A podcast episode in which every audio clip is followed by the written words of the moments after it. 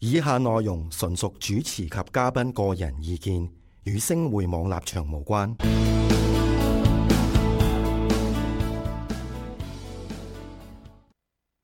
好，又嚟到禮拜日財金工房嘅時間，又係我哋三位係啦，葉 Sir 同埋我嘅拍檔阿寶。係大家好咁啊，大家都知啦，金融尖星我上個禮拜我哋出咗 part one，嗯咁啊話已經暗示咗啦，唔係暗示嘅都提示咗，一定有 part two 噶啦。嗯，咁啊，但係 part two 未開始之前呢，咁我又見到免責聲明喎，阿阿寶。係啊咁點解呢？因為啊，因為我哋今集咧，阿葉 Sir 就會講我哋啲預測啦嚇，二零一八年究竟個股市個冇錯走勢會係點樣啦？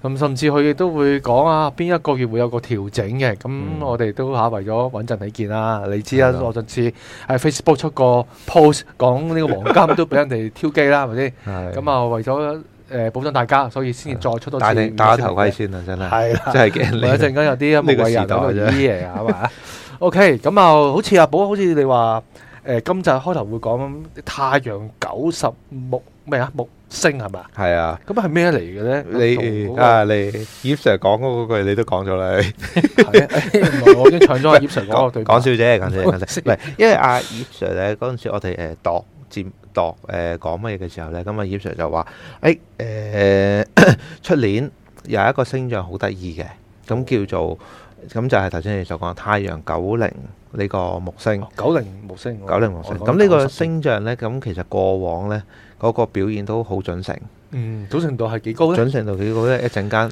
大家自己去去去去自己計去算啦，啦，諗係啦。諗啦。咁嗯啊，什麼是太陽九零呢個木星啊？葉 Sir，誒嗱，其實每年都有嘅太陽九零木星嗯啊，不過二零一八年呢係就比較特別啲，嗯因為木星在天蝎座嚇， OK，每六年一次嚇。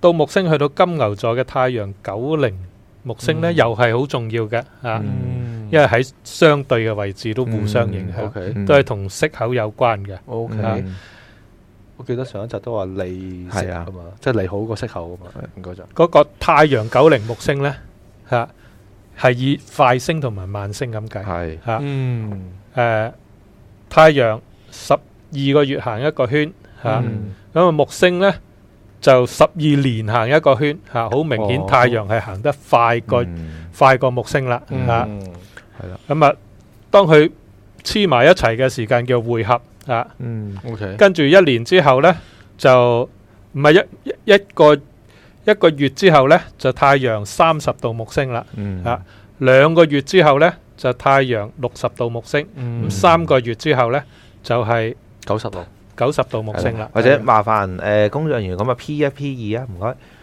咁啊呢係啦，呢兩幅圖咧咁就解釋咗頭先阿葉頭先 Sir 所所講講嘅嘢啦嘅東西㗎啦。咁大家見到誒、呃左手邊嗰幅圖咧，就係、恒星角度上位。咁呢、個係咩意思咧？就係頭先阿葉 Sir 所講嘅快慢星中間嘅距離係啦。咁你見到藍色嗰個慢咧星就係一個慢星啦。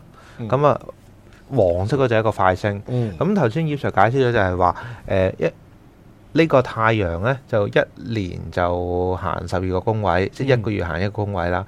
但係木星咧就係、一個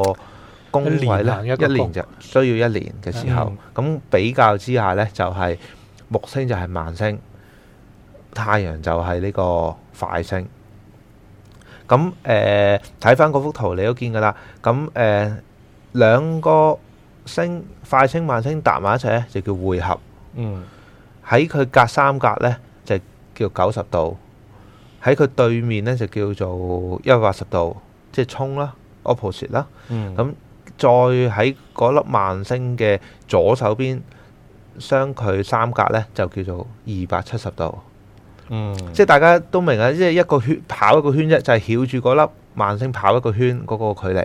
嗯咁最簡單嘅理解方法就係咁樣啦。同一條占星學咧，佢有一句術語，嗯，呢、個九十度、一百八十度同二百七十度咧，呢、個硬角度。啊嗯，OK 眼角度。即係好即係 sharp 好嘅，即係唔會話二百六十一、二百五十二啊，即係唔會有呢啲咁嘅咁嘅。佢會拆令啲磁場好緊張，哦，哦，咁啊特別容易啊地震啊、嗯股市波動啊，啊嗯，嗯，咁我記得阿葉 Sir 上堂都講過喎，二百七十度同九十度都係有少少分別嘅喎，係咪啊？